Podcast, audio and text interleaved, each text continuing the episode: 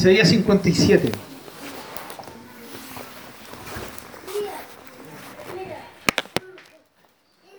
Versículo 15.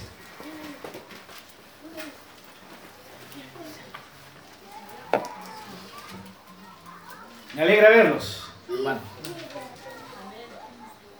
De verdad. Isaías 57, versículo 15. No tenemos. No tenemos. Bueno, como no entonces tienen que buscar sus Biblias, porque quiero que ustedes por favor lean ahí. Y mientras ustedes buscan, hermanos queridos, que yo creo que la mayoría ya lo han encontrado, ¿no? Eh, un poquito quiero esta, en este tiempo enfocarlos en, en, un punto para que ustedes tengan en mente esto. Eh, cuando yo, yo, quiero que entiendan bien esto ya, cuando yo me hice evangélico, porque yo me hice evangélico, yo decidí ser evangélico. Ser cristiano no, eso fue un llamado del Señor. Cuando yo decidí con mis papás a, a la iglesia evangélica, a mí me enseñaron una manera, aprendí una manera de alabar a Dios. Eh, fue pasando el tiempo y cuando yo realmente entregué mi vida al Señor, esa forma de alabar seguía siendo casi la misma, con la diferencia que tenía un poco más de conciencia del Señor. O sea, conocía al Señor de verdad. Y fueron pasando los años y por diferentes situaciones fui conociendo diferentes formas de alabar a Dios. Eh, pero saben que después de tantos años tengo que reconocer que las formas, las formas, los tipos de alabanza, tipo de música, tipo de expresión, tipo de, de situaciones en que uno alaba a Dios, sea con cantos, con una oración. Eh, creo que lo que a mí me faltó que me enseñaran desde pequeño en Cristo fue lo que yo les quiero compartir esta mañana, hermanos. Eh, no le he hecho la culpa a nadie, ¿ya? Pero sí creo que me hubieran enseñado esto hubiese sido un poco diferente en mi vida también, en muchos aspectos. Y es el tema de que cuando nosotros tenemos correctamente entendido por qué vivimos, por qué existimos, eh, por qué nos proyectamos en el futuro, por qué nos congregamos, cuando tenemos claro eso, la razón, ¿sí? Eh, nuestra vida cristiana es dinámica. Hay dinamismo, hay acción. Pero ¿sabe que podríamos estar con un objetivo claro? Muy claro por el cual nosotros alabamos y por el cual nosotros venimos a la iglesia y por el cual nosotros existimos, pero tal vez sea equivocado. Igual vamos a estar motivados. Les doy un ejemplo. Hay gente que alaba a Dios porque cree que si le alaba, el Señor le va a abrir las puertas del cielo. Porque si no le alaba, el Señor no le va a abrir las puertas del cielo. Entonces lo hacen con mucho ánimo, con mucha devoción, pero están equivocados. Porque mi alabanza no abre las puertas del cielo. Ninguna de mis obras puede abrir las puertas del cielo. Solo Dios puede abrir las puertas del cielo. ¿Saben ustedes que el cielo es como una puerta que tiene, sí, su manilla solo por dentro, no la tiene por fuera? ¿Sí? Y por fuera hay solamente un cerrojo y hay una llave. Estoy dando una figura, ya, para que entendamos la idea. Entonces el único que puede abrir es aquel que tiene la llave o aquel que está por dentro. Y el único que está por dentro es Dios mismo. Y el único que, que vino y que pudo entrar es el Señor Jesucristo. No hay nadie más, hermanos. Entonces, podemos estar equivocados en nuestro objetivo de, de por qué nuestra vida es dinámica. Hay gente que porque siente algo, eh, hacen todas estas cosas. Pero cuando ya no sienten nada, ¡pum!, se apagan. Se le bajan los brazos, ya no hay ánimo, no hay vida. La emoción, eso de sentir algo, quiero sentir algo. Eh, y claro, y cuando siente algo, genial, eh, se enfoca, dinámico, pero cuando eso se va, ¡pum!, se apaga. Entonces, ¿saben? Antes de leer aquí, eh, ¿por qué les comento esto? Porque me hubiera encantado que a muy temprana edad de conocer al Señor me hubieran enseñado esto, de que me hubieran aclarado y me hubieran dicho, Pablo, Tu vida y todo lo que tú haces dentro de ello, la alabanza a Dios, no depende de ti. Depende de la dignidad de Dios. Depende de que Dios es digno. Que la alabanza, tu vida y todo lo que tú eres no depende de ti. Hoy día nosotros podemos tener una visión muy egocéntrica de la vida. Nos proyectamos, ¿o no? Nos proyectamos al futuro, decimos voy a hacer esto, este otro, este otro, y como dice el hermano Santiago, dice, y se nos olvida que, aunque es un dicho humano, pero es, eh, contiene una verdad bíblica, el hombre propone, ¿se lo saben o no? Dios dispone, ¿no? Eso usted nunca lo va a encontrar en la Biblia, pero sí muestra una idea bíblica. Y quizás en Santiago que dice, en vez de decir esto haré, esto haré y esto no haré, deberíamos decir, si Dios quiere, lo haré. Si es la voluntad de Dios, lo haré. Esa es la expresión de Santiago. Entonces, me hubiera gustado mucho que me hubieran enseñado esto. No me lo enseñaron, pero el Señor me lo enseñó a través del, tiempo. De igual, yo soy medio cabeza dura y me costó entenderlo y asimilarlo. Yo no quiero que pase eso con usted, hermano. Yo quiero que usted se enfoque y esté correctamente enfocado. ¿Amén? Y el enfoque real de la vida. Porque le vuelvo a decir, mira, hay gente que viene a la iglesia porque, no sé, cree que porque viene a la iglesia, porque viene al templo el día domingo, Dios lo va a bendecir. Y pucha, que están equivocados porque Dios no bendice a nadie porque nosotros hacemos algo. Dios nos bendice porque nos ama. Pero sí Él demanda también, muchas de sus bendiciones son literalmente condicionales. Hay bendiciones de Dios que son incondicionales. Dios te va a bendecir porque Él decidió hacerlo, no importa cómo te portes, no importa cómo sea, no importa, Dios te las va a dar. ¿Sí? Pero hay otras bendiciones que son condicionales. Que Dios te las va a dar depende cómo tú actúes, cómo tú reacciones. Y el 100% del enfoque de Dios siempre es en Él mismo. Él nos lleva a cuál es tu enfoque con respecto a Dios. Hermanos, el, el Evangelio consiste en, que Dios es el centro. No tú, no yo. ¿Sí? Eh, hay gente que va a la iglesia porque cree que le hace un favor a Dios. ¿Eh? Ya, me voy a congregar para que Dios no se sienta triste. ¿Sí? Porque también nos han enseñado que el Señor tiene emociones, por supuesto que las tiene. Y que el Señor se siente triste, por supuesto que el Señor se siente triste. Pero si nosotros tenemos el concepto de hacer cosas, de vivir, de proyectarnos, de venir al templo, porque creemos que de esa forma nosotros le vamos a hacer un favor a Dios, estamos absolutamente equivocados. Absolutamente equivocados. Leamos, ¿lo tienen todos? Amén. Isaías 57, versículo 15. Hermanos, sería genial si alguien me ayudara y lo pudiera leer. Vamos, con fuerza. Se demoraron mucho. Leo yo entonces.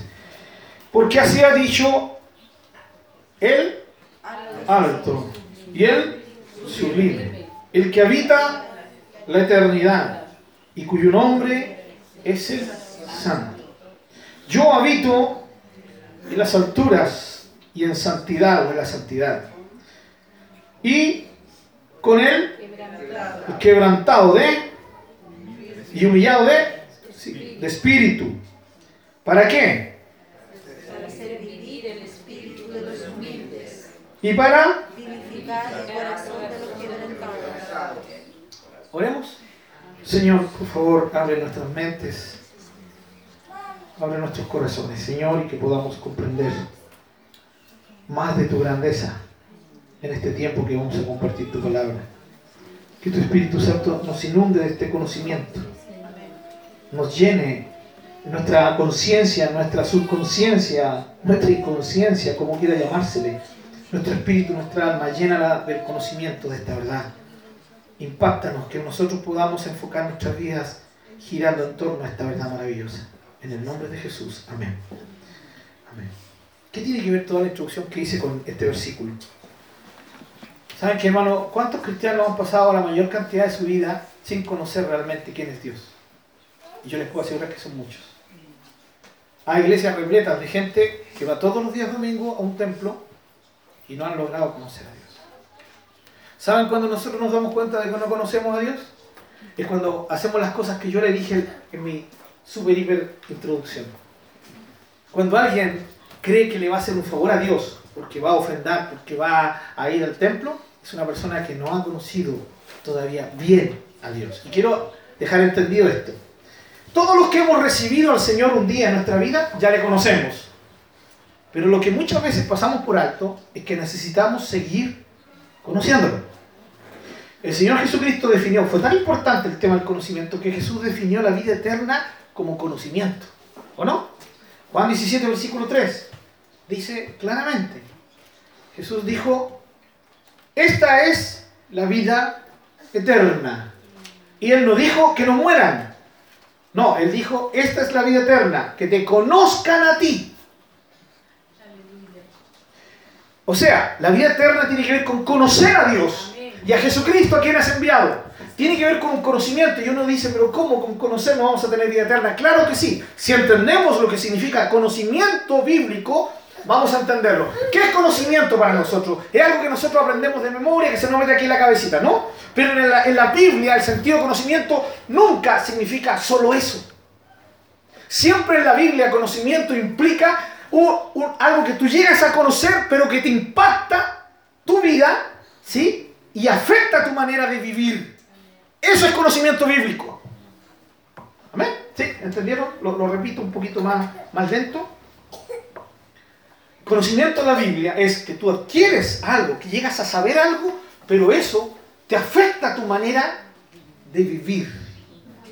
¿Sí? ¿Cuántos se acuerdan, los que tenemos más de 30, e incluso hasta los más, mayores de 20, ¿cuántos se acuerdan eh, cuando nos enseñaron lenguaje en el, en el colegio? ¿Sí? ¿Algunos? ¿Se acuerdan más o menos lo que nos enseñaron? Yo no me acuerdo ni nada. Claro, pasaron años y yo dije, ¿para qué me enseñaron? Perdí la mitad, no, nunca tanto la mitad de vida, pero ¿cuántas horas perdí en el colegio? Me enseñaron la historia del arte, ¿qué me importa el arte? Así de ignorante soy, perdónenme hermano, que conozcan a su hermanito Pablo. Por lo menos esa historia del arte, me gusta otro, otro tipo de arte. Y me metieron cualquier cantidad de cosas que no me sirvieron y ni me han servido jamás para nada. Por eso está el conflicto hoy día de cómo está la enseñanza en Chile, ¿no? Cómo estamos, si realmente está la gente aprendiendo, es necesario aprender tantas cosas o no. ¿Se dan cuenta? Pero se me metió aquí. Y hubo un tiempo que estuvo metido ahí, pero no me afectó la vida. ¿Sí? No me afectó la vida. Eh, eso es conocimiento intelectual. Se metió aquí, pasó y se fue. Pero el conocimiento bíblico, mis amados hermanos, tiene que ver con saber algo que nos impacta y que nos transforma. ¿Me está entendiendo?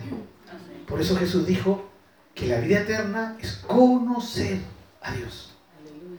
Cuando tú vas conociendo a Dios, ese conocimiento de Dios te empieza a impactar, te empieza a transformar. ¿Y tú qué es lo que haces? vas teniendo cada vez una percepción más profunda de Dios. Y esa capacidad de, percibir de una forma más profunda a Dios te lleva a, desear mirarlo, a desear conocerlo más. Y entre más lo conoces y más lo miras, más transformado eres por ese conocimiento y vas siendo transformado y transformado y tu forma de ver la vida comienza a ser transformada y tus perspectivas comienzan a ser transformadas y llegas a un punto en que te das cuenta que estás girando en torno a Dios. Que ya Dios no gira en torno a ti, sino que tú giras en torno a Él. Ahora, ¿cuántos de nosotros nos hemos demorado tantos años en aprender esto? Pero amén. Hoy día podemos decir amén a lo que estoy diciendo porque de alguna forma lo hemos experimentado. Si alguien de ustedes no lo ha experimentado, le animo en el nombre del Señor. Para eso, esa es una de las razones que estemos compartiendo esta palabra en esta mañana. Hermanos, es es introducirse en el conocimiento de Dios y ese conocimiento de Dios nos va mostrando la realidad. Es como que se nos van cayendo ¿sí? escamas de los ojos. Es como le pasó al apóstol Pablo en ese tiempo, Saulo, ¿sí? que cuando tuvo su primer encuentro con el Señor cayó al, suelo ¿ya? y quedó ciego, ¿no?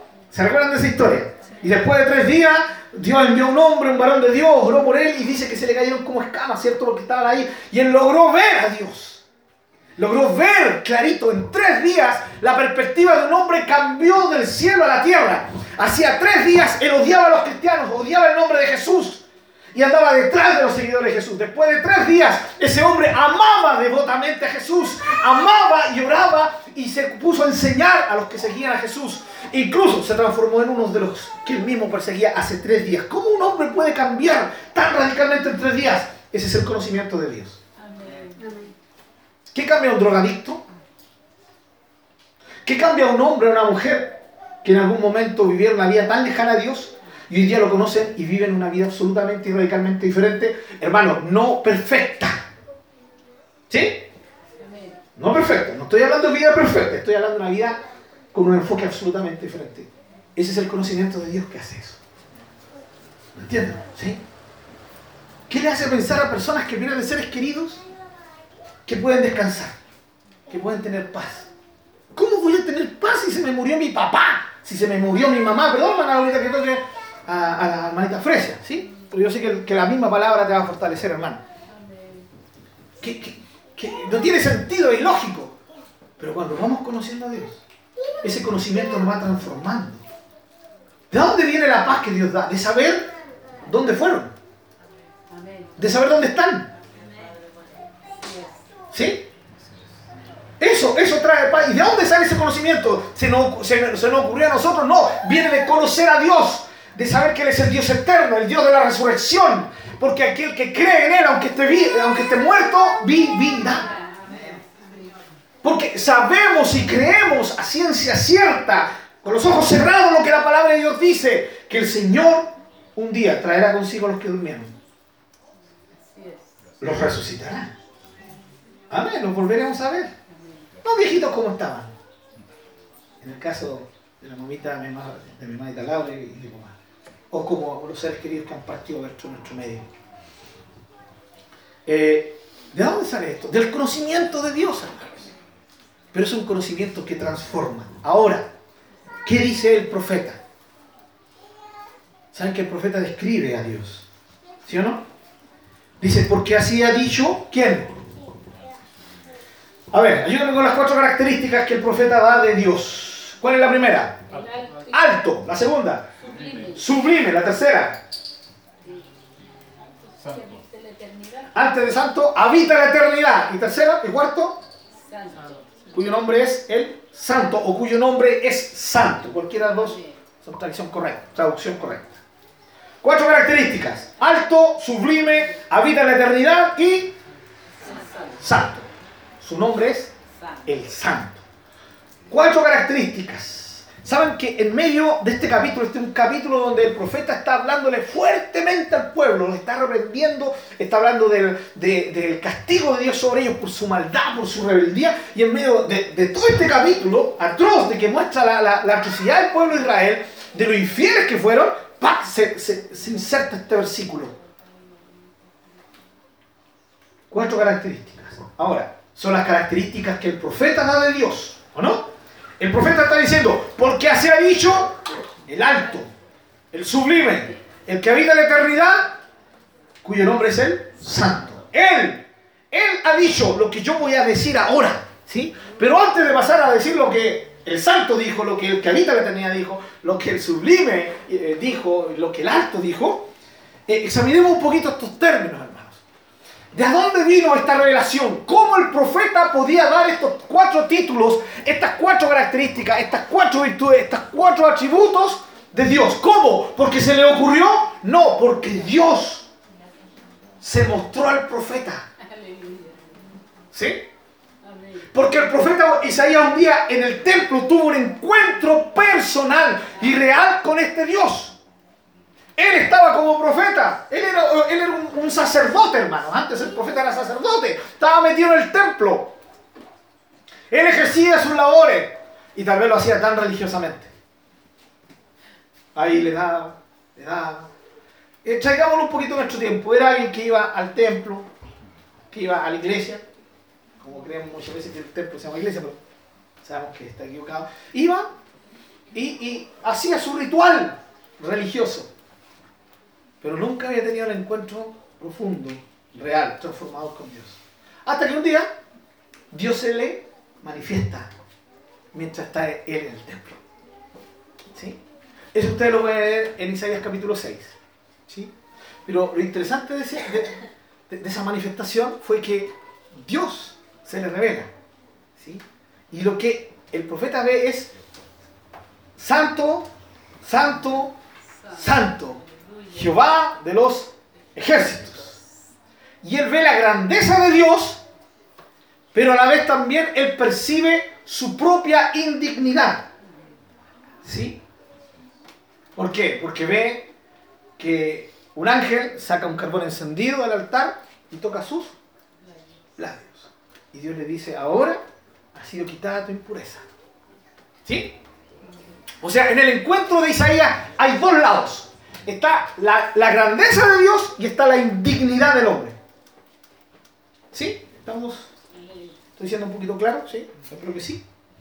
Y es aquí, hermanos, es justamente lo que, lo que en el pueblo de Israel está ocurriendo, la indignidad del pueblo, pero dentro de la tremenda indignidad del pueblo se presenta este versículo y las cuatro características, mis queridos hermanos, nos muestran la grandeza de Dios. ¿Saben? El Evangelio trata de Dios, no de nosotros. Las buenas nuevas son que seres humanos indignos pueden volver al Dios maravilloso, al Dios eterno. Que los seres humanos desechados por su pecado, esa es la buena noticia, de que por medio de la obra de Jesucristo pueden acercarse hoy al Señor y dejar de ser indignos para ser dignificados por la obra del Señor Jesucristo. Estos indignos ahora son dignos, no por sus obras, sino por lo que hizo Jesús. A ver, la primera palabra, alto. El alto, el eminente. Quise escribir esto porque son palabras maravillosas. El, el enaltecido, el engrandecido, el exaltado, el elevado, el excelso. Ese es Dios. ¿Escuchó? Bueno, ¿ha conocido algún, algún hombre que merezca estos títulos? No, a los reyes se les daban antiguamente, pero no eran dignos. Dios es digno de todos estos nombres. Me quedo con excelso, esa palabra antigua. Pero para los que todavía conocemos esa palabra, un poco antigua, eh, muestra algo tan exaltado que llega a ser inalcanzable. Oh, excelso, estamos sobre todo. Palabra sublime el distinguido, el enaltecido, el suficiente, el sustentador, el venerable. Me quedo con la palabra suficiente.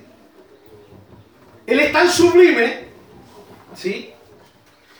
Que no necesita de nada ni de nadie. Y yo sé que usted lo ha escuchado antes de, de algunas enseñanzas mías. Ese es Dios, hermanos. Miren, por eso yo les decía al principio, a mí me, ha gustado mucho que me enseñaran esto. A mi corta edad el Señor, no me lo enseñaron. Necesitamos entender quién es Dios, hermanos. Pero, ¿qué pasa con el hombre? El hombre se enfoca tanto en sí mismo que generalmente sus oraciones, especialmente los cristianos, ¿cómo están nuestras oraciones? ¿Somos capaces de hacer una oración exclusivamente donde reconocemos la grandeza de Dios? Cuesta un mundo, hermano. Y eso de repente lo vemos en, las oraciones. ¿Sí? Bueno, o, en algún culto, hermano, levanta una oración de acción de gracia. Señor, te doy las gracias, Señor, te alabo, Señor, eres bueno, maravilloso. Y Señor, te pedimos que nos bendiga, Señor. Y se puso a pedir. Hermano, recuerda, no, es que el Señor me está diciendo que lo haga. No, no, te pidieron que hicieras una oración exclusivamente de acción de gracias, de alabanza a Dios. Pero que estaba tan corta mi oración que ya no me quedaban más palabras, así que tuve que extenderla. ¿Y cómo la extendí? Pidiéndole. ¿Saben qué muestra eso? Muestra esto que estamos viendo ahora. Nos cuesta centrarnos solo en Él. Nos cuesta enfocarnos solo en Él. Somos tan tentados a enfocarnos en nosotros mismos. ¿Cuántas veces en la semana hice una oración donde no le pedí nada, pero hermano, hay que pedirle al Señor. El Señor dice, pedid y recibiréis. Sí, por supuesto. Pero también dice que Él es digno de la alabanza. Y la alabanza implica que yo no le voy a pedir nada, sino que lo voy a alabar. Voy a decir, eh, esta alabanza, la, la alabanza tiene que ver con reconocer quién es Él y con proclamarlo con nuestros labios, con nuestra mente y con el corazón. ¿Sí? Miren, alto y sublime. ¿Quién es tu Dios? ¿Quién es mi Dios? Es el alto y el sublime. Es el suficiente. Es el exaltado. Es el excelso. Estas dos palabras ya nos están hablando de un ser que está muy por sobre nosotros. Ahora usted me dirá, pues eso sabemos, el Dios está arriba en el cielo. Pero por eso les hablaba del conocimiento. Este conocimiento, tú sabes que Él está por encima de todo, pero eso cambia tu vida, está transformando tu mente, te está llevando a entender quién es realmente Él, estás siendo impactado por ese conocimiento al punto que en algún momento de tu día te tienes que parar, ¿sí? E inclinarte físicamente, espiritualmente, como quieras llamarlo, y decir, grande eres, Señor. Tan grande, y como lo cantábamos, tan grande que ni mi imaginación logra alcanzarte. Así eres tú, Dios. En algún momento de, todo mi training, de, de, mi vida ajetreada del día, he parado esta semana y he quedado asombrado y, y he quedado estupefacto porque he pensado un poquito en Él. O ha sido todos mis días y toda mi semana de seguir, de seguir. Y me acuerdo del Señor ah, y voy a orar porque, wow, se me estaba olvidando orar. Y eso suena un poquito a que, ah, ya, le voy a dar, le voy a dar su comidita al Señor. Porque pobrecito, si, si me, me, duermo sin orar, se va a sentir mal. ¿Te crees que, que Dios necesita de mi oración?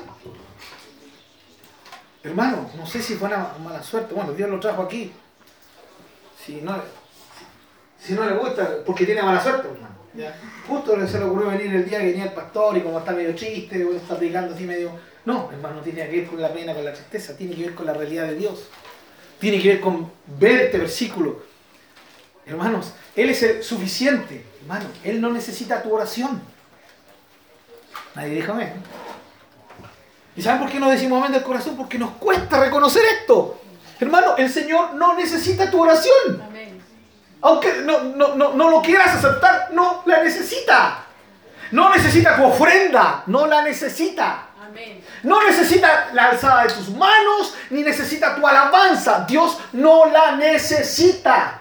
¿Entiende? ¿Qué significa que Él no la necesita? Que si tú no se la das, a Él no le afecta. Que si tú no le das ninguna de estas cosas, Dios sigue siendo el mismo Dios. Que si tú te niegas a dárselas por diferentes razones, él está inmutable en su trono y sigue siendo digno. Amén. Amén, ¿sí? Eso significa que no lo necesita. Usted y yo podemos decir, yo no necesito respirar. ¿Ah? ¿Alguien puede decir eso? Por supuesto, muchos pueden decir eso. Pero solo lo pueden decir porque necesitamos respirar. Incluso, perdone que toque esto tan denigrante, pero yo no necesito ir al baño hacer mis necesidades. ¿Eso es verdad? Todos necesitamos, porque es parte de la vida. Entonces, en ese sentido, necesidad es algo de lo cual dependemos. Dios no depende de nada. Él es el alto y el sublime. Luego da y describe dos características más del profeta.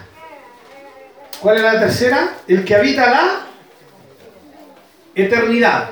Habitar significa residir, morar, posar permanentemente. ¿Dónde habita el Señor? Habita en la eternidad. O sea, esto quiere decir que, en otras palabras, que Él es eterno. Quiero explicarle, hermano, que en la Biblia nos enseña que solo Dios es eterno, nadie más. ¿Los ángeles son eternos? No, no son eternos. ¿Nuestra alma es eterna? No, no es eterna. Nuestra alma es inmortal. Los ángeles no son eternos, son inmortales. Hay una diferencia entre eternidad e inmortalidad. Y si usted no la sabe, se la voy a enseñar esta mañana. Inmortalidad significa que no puede morir. ¿Sí? Eso significa ser un inmortal. ¿De acuerdo? Los ángeles son inmortales. Dios es inmortal, pero eterno ¿sí? O eternidad significa que algo no tuvo comienzo. ¿Sí? ¿Los ángeles tuvieron comienzo? Responda, hermano. ¿Alguien sabe la respuesta a lo que le estoy preguntando? Sé que están acostumbrados que yo no hago preguntas retóricas, pero ahora sí estoy preguntando. Me gustaría que me respondieran. Eh, los, ¿estás segura que los ángeles tuvieron comienzo? ¿Segurita, segurita? ¿Segura? Sí. Bueno, siento decirle. Ah, sí que tiene razón. Sí, pues, los ángeles tuvieron comienzo. No son eternos. Tuvieron comienzo. ¿Los ángeles van a morir? No, no van a morir. Permanecen.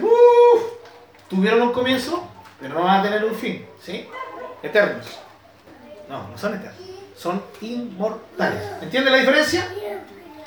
Porque incluso hasta en nuestra teología muchas veces creemos que nuestra alma es, nuestra alma es eterna, no, no es eterna. Y, hay un problema de, entender los términos. Solo Dios es eterno. El olam en hebreo. El único que habita en la eternidad. Eterno significa que está fuera del tiempo, porque todo el tiempo tiene un principio, tiene un final. El tiempo partió desde el momento que Dios hizo así. Desde el momento que Dios habló, partió el tiempo hacia adelante, infinito, sin fin, pero partió. Antes de que comenzara el tiempo, Dios ya estaba. No me, por, favor, no me pida que le explique. Inexplicable. Por eso Él es Dios. Hermano, hay una mala noticia para todos los que quieren entender a Dios aquí en su mente, en su, en su racionalidad. Es que Dios es más grande de lo que razonamos. Y a mí me fascina esto. Amén, me hace adorar a Dios por eso. Qué bueno que no te entendamos, Dios, absolutamente. Porque si te entendiéramos, serías algo más de todo lo que logramos entender. Por eso la ciencia nunca, jamás nunca, la ciencia humana, ya, por muy bien motivada que esté, jamás va a lograr comprender a Dios y experimentar a Dios en su totalidad. Porque Dios es más grande porque Dios es más grande. Porque Él es el alto y el sublime. Pero aparte es el que habita la eternidad. Eterno, nadie más es eterno. Él tiene esa característica que lo hace único, que lo hace estar absolutamente separado de todo lo que Él creó. Él es diferente a todo lo que Él creó. No hay nada que se le compare, hermanos. Nada. A nosotros nos ha dicho que aunque muramos físicamente, nuestra alma permanecerá más allá de la muerte. ¿Sí? Amén. En ese sentido nuestra alma es inmortal. Cuando muramos, nuestra alma va a ir a la presencia del Señor, va a seguir con vida. Ahí va a estar, ahí están nuestros hermanos que han partido, delante del Señor. Es lo que creemos, es lo que la palabra de Dios nos dice. Pero tuvimos un comienzo. Tuvimos un comienzo. Dios no. Un ser absolutamente diferente.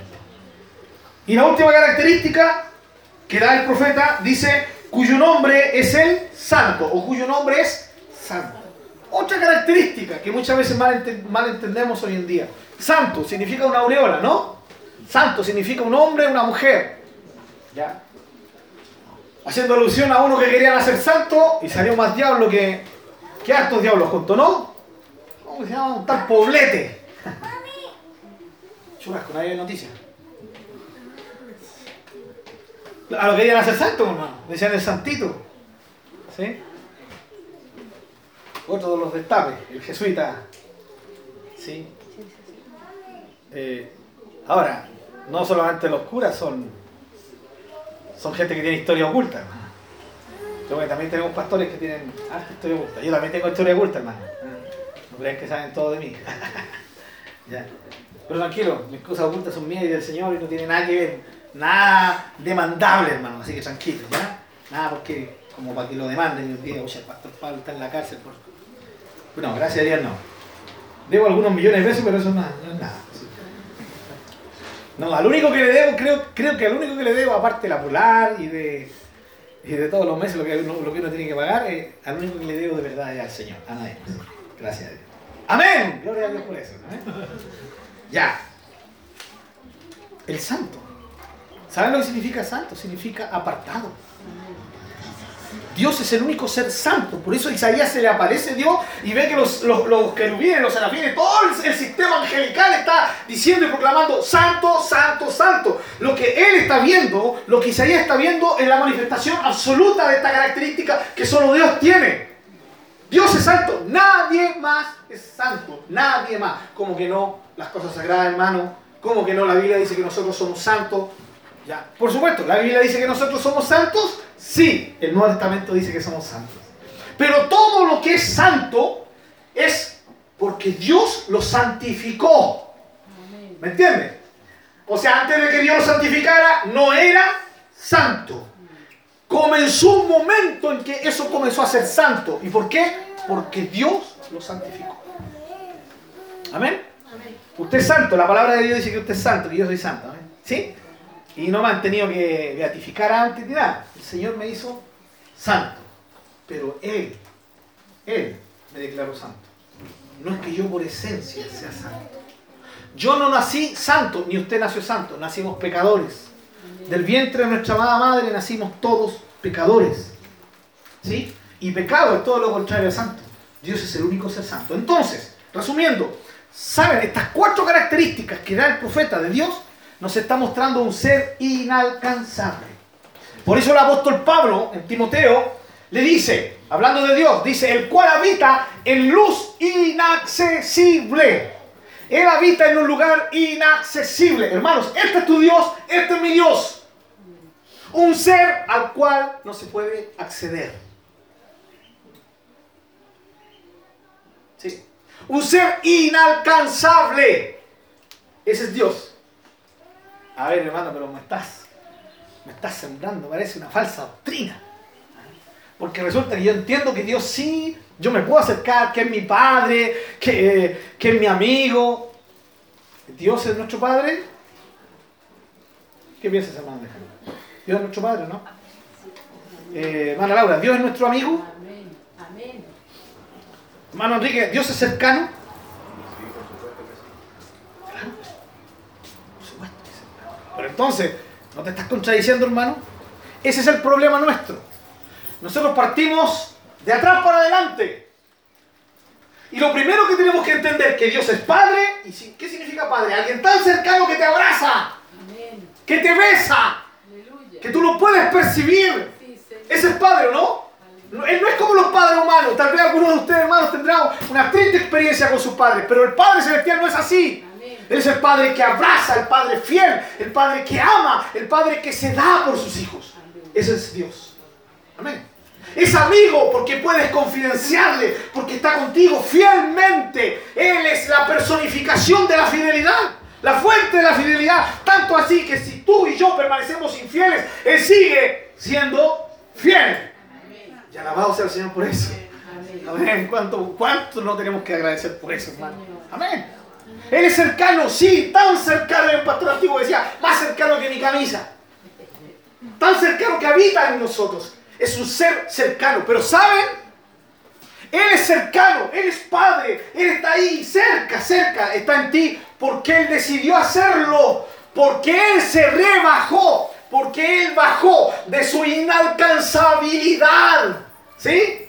Amén. Por amor a nosotros. Sí, Señor. Gracias. Él es tan excelso, hermano, que nadie podía alcanzarlo, nadie podía llegar allá. Eso lo definen estos cuatro términos. Y luego, ¿qué dice Dios mismo de sí? Sigamos con el versículo. La descripción de su habitación. ¿Dónde habita el Señor? El profeta dijo, así ha dicho el alto, el sublime, el eterno, el santo. ¿Sí? Cuatro características que lo definen como un ser inalcanzable. Gloria a Dios por esto. Amén. Ese es nuestro Dios. Amén. Amén. Y luego él dice, dice el Señor este, yo habito, ¿dónde habita él? Según él mismo. En la eternidad. No, eso fue lo que dijo el profeta, que también es verdad. Pero ¿qué dice Dios? Leanlo ahí en su Biblia. Yo habito en la, en la altura. Altura. El profeta dijo que, que él era el alto, ¿no? Y ahora Dios mismo confirma, dice, yo habito en la altura. Esa palabra habla de una altura inalcanzable. Es tan alto que nosotros estamos tan bajos que no podemos llegar a esa altura. Eso es lo que nos dice este, este versículo. Yo habito en la altura o en las alturas. Y luego dice, y en la santidad. Él está autodescribiéndose como un ser inalcanzable. No lo podemos alcanzar, por más que intentemos. todas las buenas obras que podamos hacer ni nos acercan a Dios. Porque Él es tan alto, tan sublime, tan excelso. Aleluya. Ahí habita el Señor. ¿Saben? Él, nos dice, yo habito ahí donde nadie puede llegar. Hermanos, ¿saben qué? Él es tan santo que los seres que están más cerca de Él, así directamente, son unos tipos de seres angélicos. Y que se nos describe en Isaías, que fue la visión que también vio Isaías, ¿no? Tienen, tres pares de alas. ¡Wow! Yo siempre imaginé a, un angelito gordito, chito, ¿cierto? Bonito, chiquitito, con alitas chiquititas, y como gordito que apenas lo puede, más o menos la idea, ¿no? Canal 13, ¿se acuerdan de esos años antiguos? Canal 13 salían los angelitos al principio de, de la televisión. No, no, e, estos seres son, son de otro tipo. Tres pares de alas. ¿Y por qué tres pares de alas? Dice que con las del medio me imagino que son las que usan. ¿Ya? Eh, con ellas vuelan. Se mantienen volando alrededor del trono. ¿Sí? Alrededor del santo, del alto, del sublime, del excelso. Y estos seres ahí, alrededor de él. ¿Ya? Con otras dos. le quedan dos pares de alas. ¿Qué hace con las otras dos pares de alas este ser angélico que está tan cercano a Dios? Con un par de alas cubre su, su rostro cubren su rostro. Y con, la otra, con el otro par de alas, cubren sus pies. Sus pies no pueden llegar a él. Su rostro, sus ojos, no lo pueden mirar. Inaccesibilidad. Y esos son esos seres tremendamente poderosos y magníficos, tanto así que viven y habitan en la presencia de Dios continuamente. Ese es nuestro Dios que habita en luz inaccesible. No es nada menos. Bueno, y si esos seres angélicos que vienen en su presencia, que se tapan, que no pueden ir directamente del que queda para mí. Esa es la realidad. La realidad es que para ti, para mí, para cualquier hombre, ser humano nacido, hay solo lejanía. Lejanía eh, eternamente lejanos de él. Imposible de llegar. Él es el santo, hermanos. Él habita la santidad. Su aura, si quieren llamarle así, su presencia alrededor de Él es santa. Nada malo se puede acercar a Él. ¿Cómo nos podríamos acercar tú y yo? Si aunque somos, incluso hasta redimidos, seguimos de repente cometiendo errores y pecados. ¿Cómo nos podríamos acercar a Él? Y saben que hoy día hay gente, hay gente que cree que puede acercarse a Él.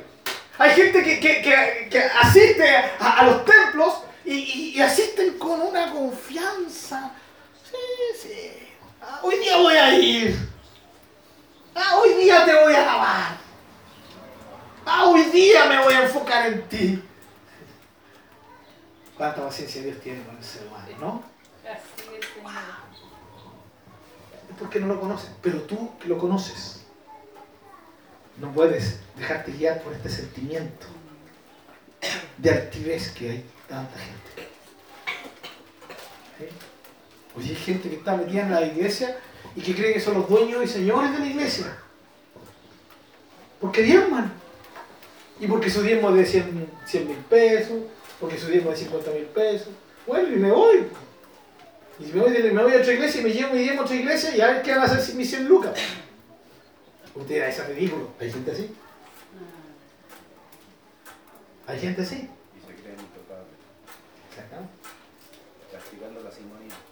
Así es, ¿Se imaginan cómo el, inaccesible arriba lo está mirando a ellos? Por eso va a haber un momento en que vamos a rendir cuenta delante de ellos. Vamos a estar delante de ellos. Y toda esta gente que lo mínimo y lo más suave que uno puede decir, gente pasada de rollo, chilenamente hablando, wow, cuando estén ante él. ¿Sí? Hay gente que, hay que rogarle para que asistan y se congreguen. Bueno, allá ellos. Pero si tú conoces a Dios, ni se te ocurra rogarte. ¿Por qué? Porque aquí viene lo, lo más tremendo y lo más glorioso de esto. Es que después de decir, Dios mismo, yo habito, mi habitación es en la altura, en lo inaccesible, ahí habito yo. Pero este pero magnífico de Dios. pero también habito en otro lugar. ¿Dónde más habita Dios? ¿Alguien lo puede leer? ¿Se recuerdan, no? La santidad. Con el quebrantado. Con el quebrantado. Fíjense, léanlo, por favor, miren, leámoslo de nuevo. Dice, porque así dijo el alto, el sublime, el que habita la eternidad y cuyo nombre es el santo. Yo habito en la altura y la santidad y... Eso podría traducirse, pero también con él y humilde de... ¿Para qué? Para hacer vivir. Miren, ¿saben? Él, él habita allá, lejos, es inalcanzable pero también decidió habitar con los humildes. Su habitación está en el extremo allá y también está en el extremo acá, con el humilde. Pero humilde no significa pobre, hermano. ¿Sí? Porque hay gente que es pobre y muy orgullosa. ¿Quién es el humilde? El humilde es aquel que se mira a sí mismo y sabe su condición ante Dios. Nosotros deberíamos pararnos cada mañana y decir, Señor, yo no merezco estar aquí. ¿Dónde? En tu presencia. Porque en el momento que lo invocamos estamos en su presencia, ¿o no? Vamos, miren lo que Dios ha hecho por nosotros. Padre, pon, y ahí estamos en su presencia. Ya no necesito venir al templo, ahí mismo, donde lo invoco, estoy en su presencia. Amén. pero lo primero que debería venir a mi corazón es, Señor, eh, no merezco estar aquí. No merezco estar soy indigno de estar aquí. ¿Sí? Pero estoy aquí. Amén. Tu Hijo Jesús me dignificó. Yo me miro a mí mismo y veo mi indignidad. Pero veo a Jesús y veo tus brazos abiertos y tu dignidad alcanzándome, llenándome. Entonces, aquí hay un juego de palabras. Soy indigno, pero a la vez soy digno estar en su presencia. No por mi obra, no por lo que hago, sino por la preciosa obra de Jesús. Mi pregunta, mi amado hermano, ¿no somos deudores? ¿No te sientes deudor? ¿No debería haber una sensación de deuda? Ahora, no es esa deuda que tú tienes con el banco, que te presiona, que te, te, angustia, no, es una deuda que tú sabes que es impagable, no la vas a poder pagar jamás, no la vas a pagar sirviéndole, no vas a pagar, ¿cierto? No la vas a pagar dándole, no vas a pagar, no vas a pagarla, no puedes pagarla. De hecho, Dios lo hizo, nos hizo ese favor sabiendo que jamás le íbamos a poder pagar. Porque es tan grande que es impagable. Entonces, vivimos con una sensación de deuda, pero es una deuda de amor. Porque decimos le debo, pero no necesito pagarle. Porque Él dijo que no le podíamos pagar y tampoco quiere que le paguemos. Porque su Hijo pagó por nosotros. El inaccesible se hace accesible por medio de la obra de Jesús. Y Él, el que habita allá, lejos de nosotros, viene a habitar en medio del corazón humilde, del corazón que sabe que es indigno de estar en su presencia. Pero por eso acude a Jesús, le recibe al Señor en su corazón, le entrega su vida a Él y dice, desde ahora yo vivo para ti, Señor Jesucristo. Amén. Y es aquí cuando el Evangelio se transforma en algo que te transforma. Valga la redundancia. Es aquí cuando la verdad bíblica se transforma en algo que te transforma. Dejas de ser insensible. Dejas de ser indiferente. Hay algo que te fuerza en las mañanas a levantarte o a acostarte en la cama. Pero de todo corazón invocar al Señor y decir, oh, te alabo, Señor. Hay algo que te impulsa a venir los días domingo. Ya no es por obligación, ya no es porque te atraen, ya no es porque te obligan, sino que vienes a adorarlo. Y ya no necesitas sentir nada, porque Él ya hizo todo. ¿Y qué necesito sentir si el inaccesible se hizo accesible?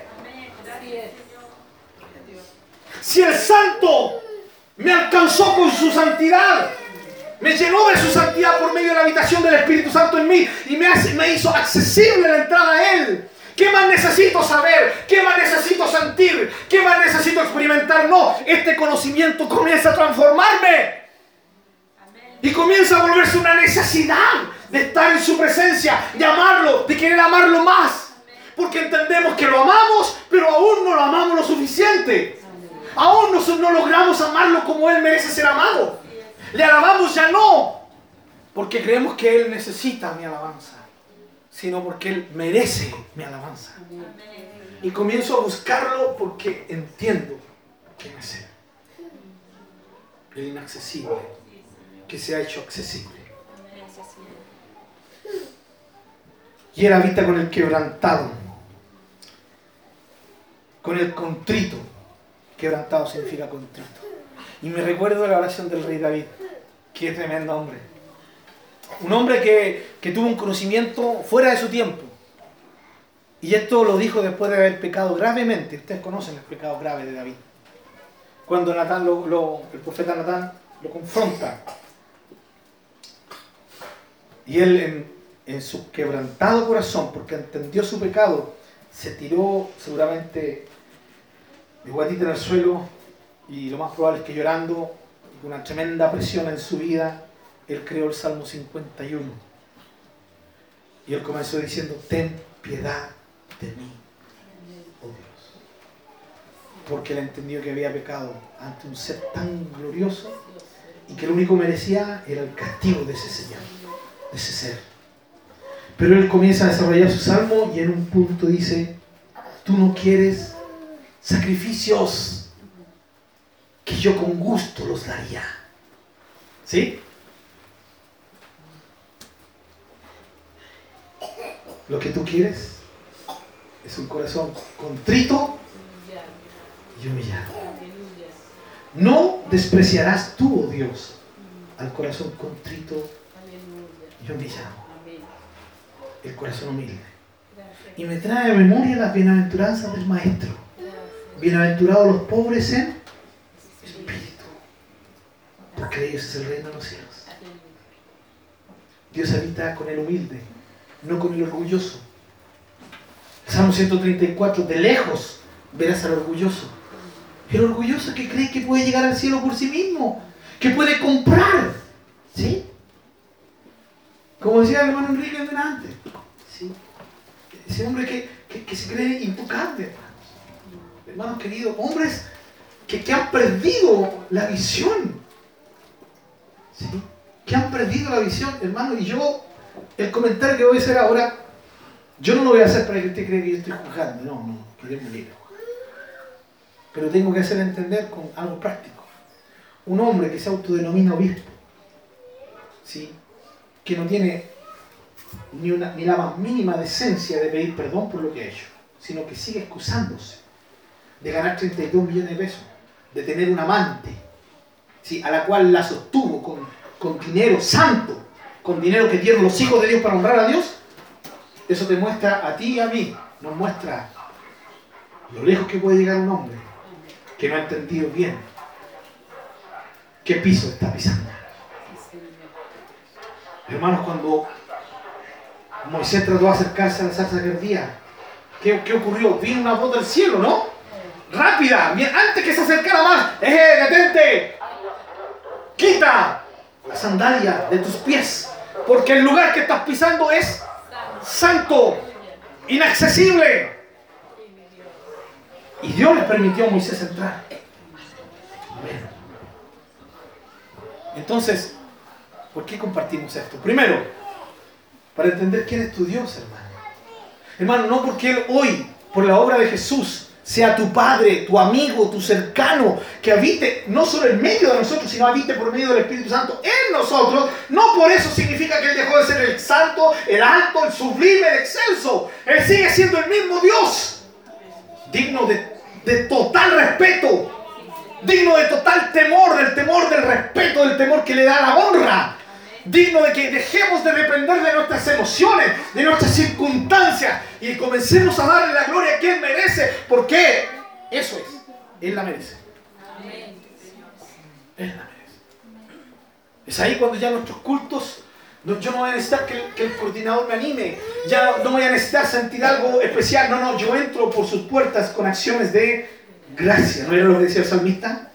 Entraré por sus puertas con acciones Gracias. Y mi pregunta, no me la responda en voz alta, esta sí que es retórica, respóndesela usted misma. ¿Tenemos razones para dar gracias al Señor? Si el inalcanzable se hizo alcanzable para mí por su amor, yo con eso debería tener de basta. Gracias. Con acciones de gracia entro a su presencia.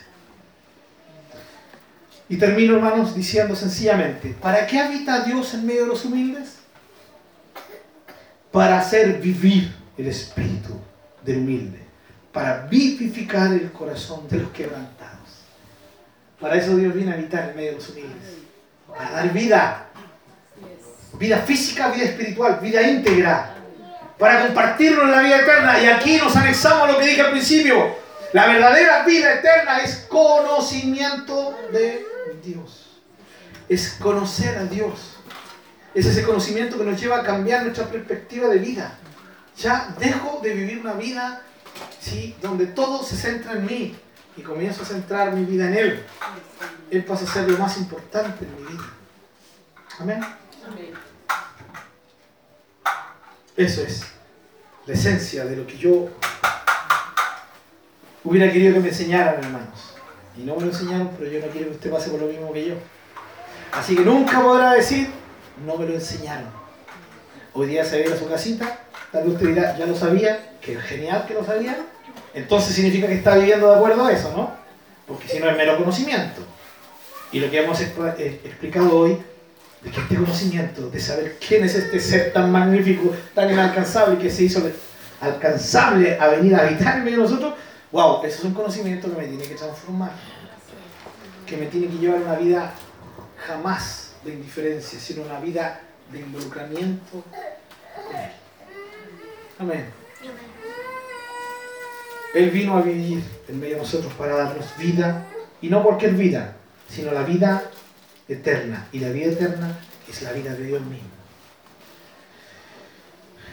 Así que les animo a que oremos en este momento. Yo voy a pedir que Dios, por su Espíritu, le siga actuando en sus vidas y se vayan ustedes con esta palabra en sus corazones y yo me vaya con esta palabra en mi corazón. De tal manera que, esta palabra siga abriendo nuestro entendimiento y nos lleve a vivir de acuerdo a esta verdad. Eh, oremos al Señor entonces. Señor, somos gente que vive de afanes diarios. Y los afanes de nuestra vida diaria son especialistas en cegarnos la vista. Y nos ciega la vista y dejamos de ver quién eres tú, Señor. Señor, hoy somos dignos, por supuesto. Hoy somos santos, claro que sí. Pero es porque tú, por medio de Jesús, lo hiciste no porque lo mereciéramos. Hoy podemos entrar a tu presencia directamente. No necesitamos a un pastor, ni a un profeta, ni a un evangelista, ni a un apóstol. Somos tus hijos, amados, amados entrañablemente, que podemos entrar a tu presencia sin ninguna dificultad. Pero no porque lo merezcamos, sino por la obra de tu Hijo Jesús. El Dios Santo se hizo alcanzable. El Dios eterno se hizo alcanzable. Dios, no permitas que nos olvidemos de esto. No permitas que los afanes de cada día vayan, Señor, nublando la visión de quién eres tú, sino que cada día nos podamos acercar a ti, Señor, con una tremenda gratitud, con un tremenda, una tremenda necesidad de, de alabarte, porque siendo un Dios y un ser tan magnífico, viniste a habitar con nosotros, Señor. Los humildes, los que nos sabemos necesitados de ti. Y permítenos tener por medio de esta palabra la fuerza suficiente de vivir de acuerdo a esta verdad. Y que cada día sea un, un acercarnos a ti por una necesidad de darte lo que mereces, de agradecerte por la tremenda obra de haberte rebajado a venir por nosotros. De hoy día llamarnos santos, de hoy día llamarnos escogidos, de hoy día llamarnos eh, especiales. Como le dijiste a tu pueblo Israel, serán una nación especial. Gracias por esto. No permitas que nos olvidemos de esto. Permítenos irnos a nuestras casas meditando en esto. Este eres tú. No has cambiado. Sigue siendo el alto. Sigue siendo el sublime, el excelso, el que habita la eternidad. Sigue siendo el santo. Sigues habitando lo inaccesible. Pero también eres el que decidió rebajarse y habitar con los humildes. Con los que están necesitados, Señor. Los que acuden a tu Hijo Jesús. Y nosotros somos parte de aquellos. Gracias. Qué honor más grande. Y te alabamos por eso. Oramos en el nombre del único que ha hecho posible esto. En el nombre de aquel que lo hizo posible, que lo hizo una realidad para nosotros, que te hizo alcanzable para nosotros. Oramos en el nombre de Él, de Jesús, nuestro precioso Salvador, tu Hijo amado. Amén.